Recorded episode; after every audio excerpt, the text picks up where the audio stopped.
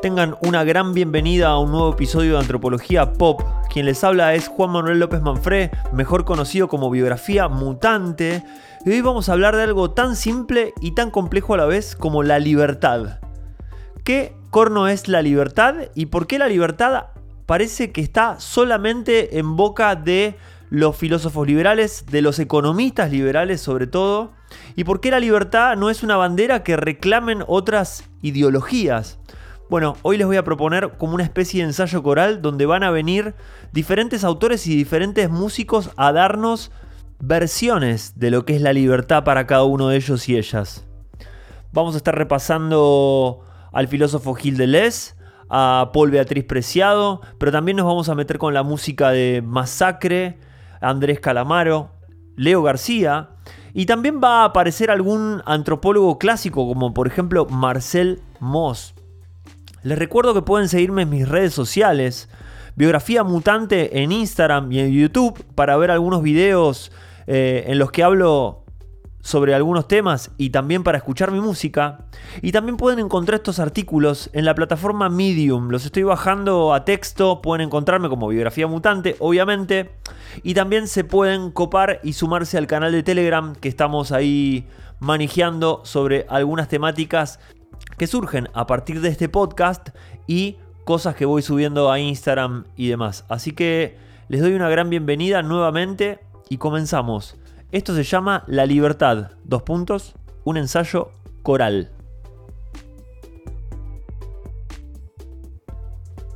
Estamos en 2022 y mientras la libertad como concepto y utopía está más en boca de los economistas liberales que de los filósofos, este texto propone generar uniones entre la filosofía, la antropología y el rock para construir una definición coral de este concepto.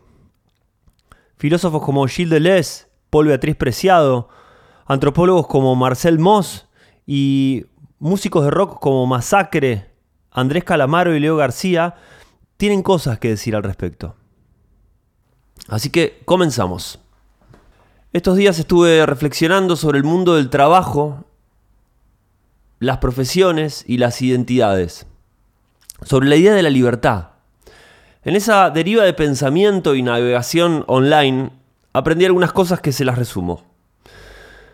Primero, que la libertad puede ser imperceptible cuando la ejercemos, pero nos percatamos de su existencia cuando nos falta. La conocen los que la perdieron, los que la vieron de cerca irse muy lejos y los que la volvieron a encontrar, dice La Libertad, una canción de Andrés Calamaro. También aprendí que para el filósofo Gil Deleuze la libertad es saber por dónde se sale. Es decir, que tiene que ver con nuestra capacidad para tirar líneas de fuga, para escaparnos de las capturas que propone la sociedad y la autoridad. Em, también aprendí con la octava maravilla, temazo del grupo Masacre, que salir a veces es más fácil de lo que pensamos. No es verdad que la puerta es blindada. Si supieras que es tan fácil salir, sin embargo, la libertad parece más un ejercicio de calibración entre lo que podemos y lo que queremos, entre lo que sabemos de nosotros mismos y lo que los demás esperan de nosotros. Volvamos al mundo del trabajo, el tema original de este episodio, o el tema principal de este episodio. Un trabajo que no nos gusta, aunque pague bien, nos angustia, es angustiante. Pero un trabajo que nos gusta, ¿nos hace más libres? Trabajar, depende del caso, nos puede brindar independencia económica. Ganar dinero, ganar guita, ayuda a que seamos libres. A cambio, tenemos que ofrecer una cierta cantidad de nuestras horas semanales para abocarnos a cumplir las tareas que requiere nuestro trabajo. Ese es el problema de trabajar, aunque sea también una tarea intelectual, tenemos que poner el cuerpo. El intercambio, como dice el antropólogo Marcel Moss, nos da y nos quita. Recibir algo automáticamente nos obliga a dar una contraprestación. Un don contrae un compromiso. Y es así. Ida y vuelta, vuelta e ida. Traigo algo de mi vida personal, pero con deseos de que sea ilustrativo, no de que sea el centro de este episodio. Durante muchos años, años atrás, a mí lo que me interesaba hacer ocurría siempre a partir de las 18.01 horas, a partir de las 6.01 de la tarde.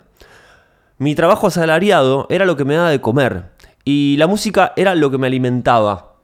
Con el sueldo pagaba el alquiler, la comida y las grabaciones, y créanme que muchas veces pagar un estudio de grabación amenazaba el pago del alquiler del departamento.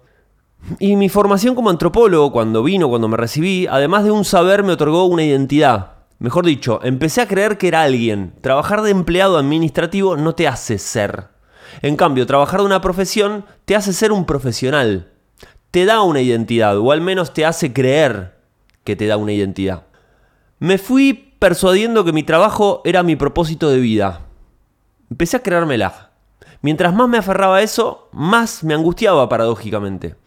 No quería quedar atrapado en esa ficción, la de los trabajos que se meten con tu identidad, los trabajos que quieren definir quién sos. Durante muchos años recuerdo haber sido feliz haciendo tareas de baja responsabilidad, pero con un propósito, generalmente un propósito social. Me ha tocado trabajar muchos años en el Ministerio de Desarrollo Social. Y también recuerdo haber sido infeliz en trabajos de mucha responsabilidad, pero con un propósito pobre. Por ejemplo, trabajar en el desarrollo de un botón de una aplicación que honestamente no sirve para nada. Bueno, vuelvo al presente. Como les decía, estamos en 2022 y la libertad como concepto y utopía está más en boca de los economistas liberales que de los filósofos. Eh, una definición que circula mucho en redes y medios es que la libertad conlleva, abro comillas, el respeto irrestricto del proyecto de vida del otro, cierro comillas. Y eso me parece que está bien.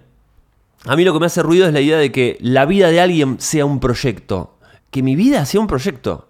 ¿Cómo podemos anticipar lo que va a pasar en nuestras vidas? ¿Qué es lo que podemos controlar? ¿Podemos diseñar una vida? Esa pregunta me parece clave cuando hablamos de el proyecto de vida. ¿Podemos realmente diseñar una vida? ¿Podemos hacer planes? ¿Necesariamente van a pasar las cosas que planificamos? Pero bueno, ¿qué pasa si nuestras vidas se parecen más a los rizomas a los yuyos, a las malezas que van creciendo en la tierra y las rendijas del asfalto, por donde encuentran espacio, resistiendo las contrariedades e incluso haciéndose fuerte de las inclemencias que atentan contra su crecimiento. Esta metáfora botánica, botánica caótica, me lleva a preguntarme esto y a preguntarles esto. ¿Y si en nuestras vidas hacemos más lo que podemos que lo que queremos? Eh, ¿Está mal? ¿Vivir así está mal? ¿No somos más lo que podemos hacer que lo que queremos hacer?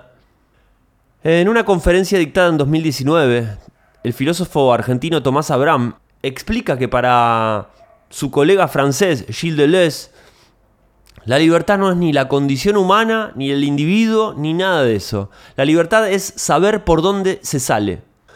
Tomás Abraham se refiere a un concepto clave en la filosofía de Deleuze. La vida es dinámica, pero el mundo en el que vivimos y sus reglas siempre pretende atraparnos, siempre quiere capturarnos. Al movimiento, captura. A lo indefinido, estructura. Para este filósofo, libertad es la acción de escaparse de la captura. ¿Cómo? Tirando líneas de fuga. Imagínense esto. Si nos vienen persiguiendo desde atrás y nosotros corremos hacia adelante, de repente podemos saltar y trepar hacia arriba. Líneas de fuga. Si nos ofrecen píldora roja o azul, nosotros decimos que no, que queremos otra píldora, una tercera, líneas de fuga. De alguna manera interpretamos que la libertad tiene que ver con ser escurridizo, no encajar en las categorías y los protocolos que propone el sistema social. Romper con los automatismos. Cuando me dicen dónde estoy, no me ven porque ya me fui, dicen Pablo Shanton y Leo García en la canción Tesoro, dicho sea de paso, cantada en conjunto con Gustavo Cerati. Otra canción, la octava maravilla de la banda Masacre, nos regala un hándicap sobre cómo se hace para salir, un truquito. Como si su cantante y autor Wallace encarnara las ideas del mismo Deleuze. La letra dice, no es verdad que la puerta es blindada. Si supieras que es tan fácil salir. En los años 60 la cultura roja encarnaba la idea de la libertad, entendida como la exaltación de la conciencia individual a través de experimentar, a través de la experimentación. Como caso tenemos a los beatniks y su filosofía de estar en la carretera, on the road, experimentando lo que pasa en el camino. También el consumo de drogas lisérgicas para ver la realidad desde otro prisma. Eh, el individuo como sujeto que experimenta, eso es la libertad. También combinada con la idea de vivir en comunidad, la integración de la individualidad con el todo para formar una nueva sociedad. Eso al menos era lo que creían los hippies. Y si nos vamos a un lado más peligroso de la vida, lo que proponen muchas de las sectas del siglo XX y siglo XXI. En 2004 Andrés Calamaro estaba desaparecido. Algunos decían que estaba en el campo recluido, abandonando vicios, lidiando con una depresión producto de vertiginosos años sin dormir y componer cientos de canciones como sangre que no coagula y brota de una herida que no cierra. Ese año publica el álbum El Cantante. Una de las canciones que incluye esta placa nos recuerda que la libertad puede ser imperceptible cuando la tenemos, pero nos percatamos de su existencia cuando nos falta cuando la perdimos o no la tenemos más. Las siguientes líneas de esa canción ilustran esta idea. La conocen algunos faloperos, algunos con problemas de dinero, porque se despiertan soñándola. Algunos que nacieron en el tiempo equivocado. La libertad. Hablando de la libertad, alguna vez le escuché decir al filósofo Paul Beatriz Preciado algo como que la libertad en realidad no existe. Eh, la libertad hay que inventarla, todavía no se inventó. Tenemos que inventarla. Me encantó. Espero que este episodio les haya gustado, como siempre. Pueden seguirme en redes, pueden sumarse al canal de Telegram, pueden seguirme en YouTube, que estoy tratando de subir o estoy empezando a subir estos videos con imágenes.